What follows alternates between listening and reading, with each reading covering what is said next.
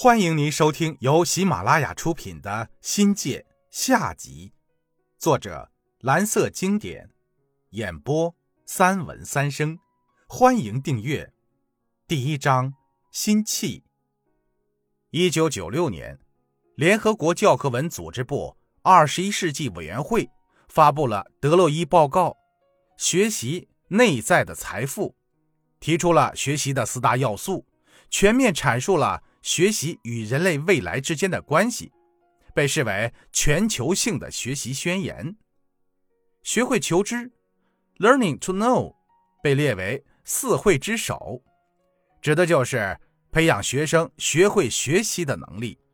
强调的不是获得系统化知识本身，更多的是要掌握认识的手段和方法。贵中这点好，对新思想接收快。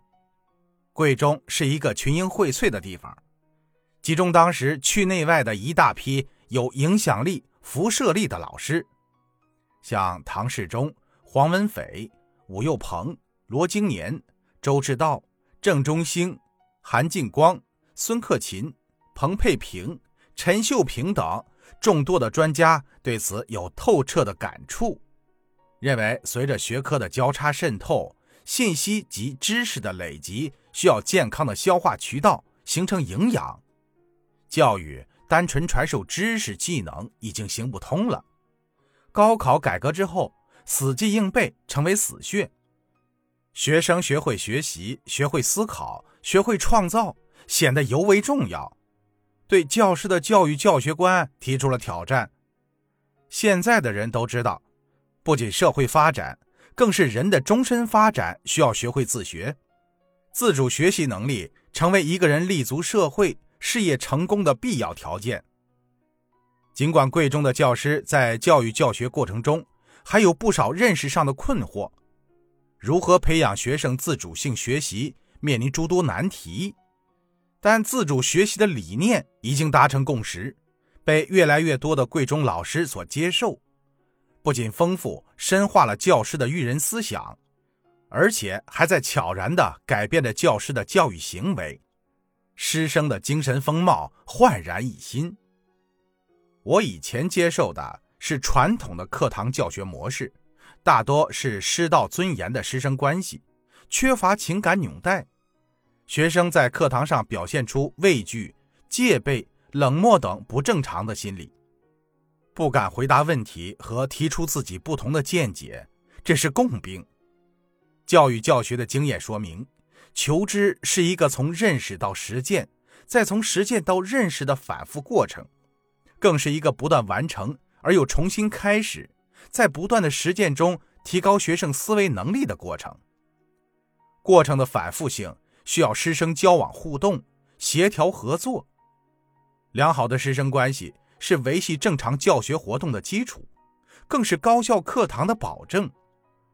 毫不夸张地说，长期以来，贵中教师一直在为营造宽松愉快的教育氛围而努力，积极寻求民主和谐、严肃活泼的课堂模式，在肯定和激励中实施尝试教育策略，让学生以最佳的精神状态，全身心地投入到自主学习的最高境界中。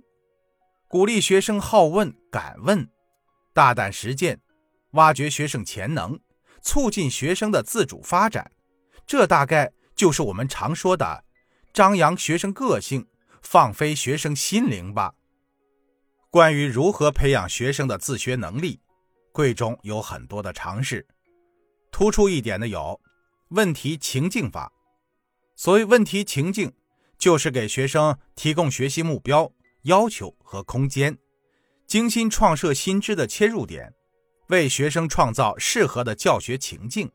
英语叫 warm up，原是指热身，译成中文有叫引入、引子、过渡，专业术语就叫情景设置。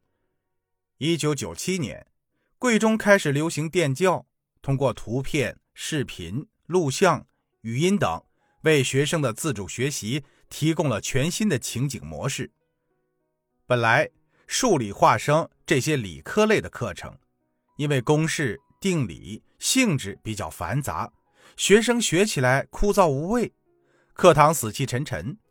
于是，教师们将实际生活与课堂学习结合起来，以实际应用型情景引导学生发现规律，以趣味性问题情景激发学生的学习热情，以开放性问题情景开发学生的好奇和思考，以创设直观性图形情景引导学生理解概念，以创设悬念性情景引导学生自主探究。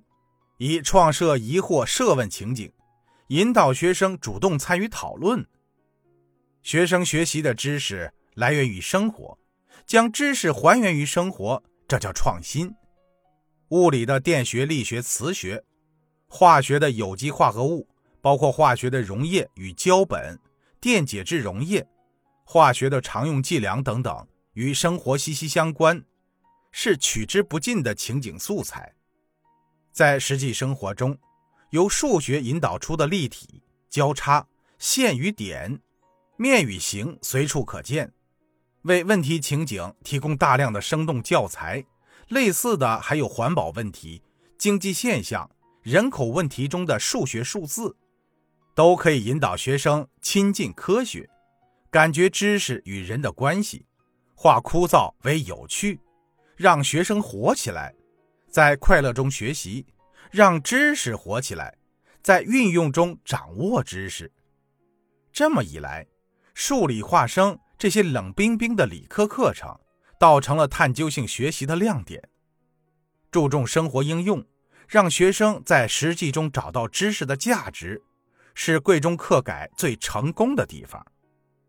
这种理论与实践相结合的办法，拓宽了学习途径。开发了学生创新思维，提高了学生运用知识的能力。听众朋友，本集已播讲完毕，感谢您的收听，精彩继续。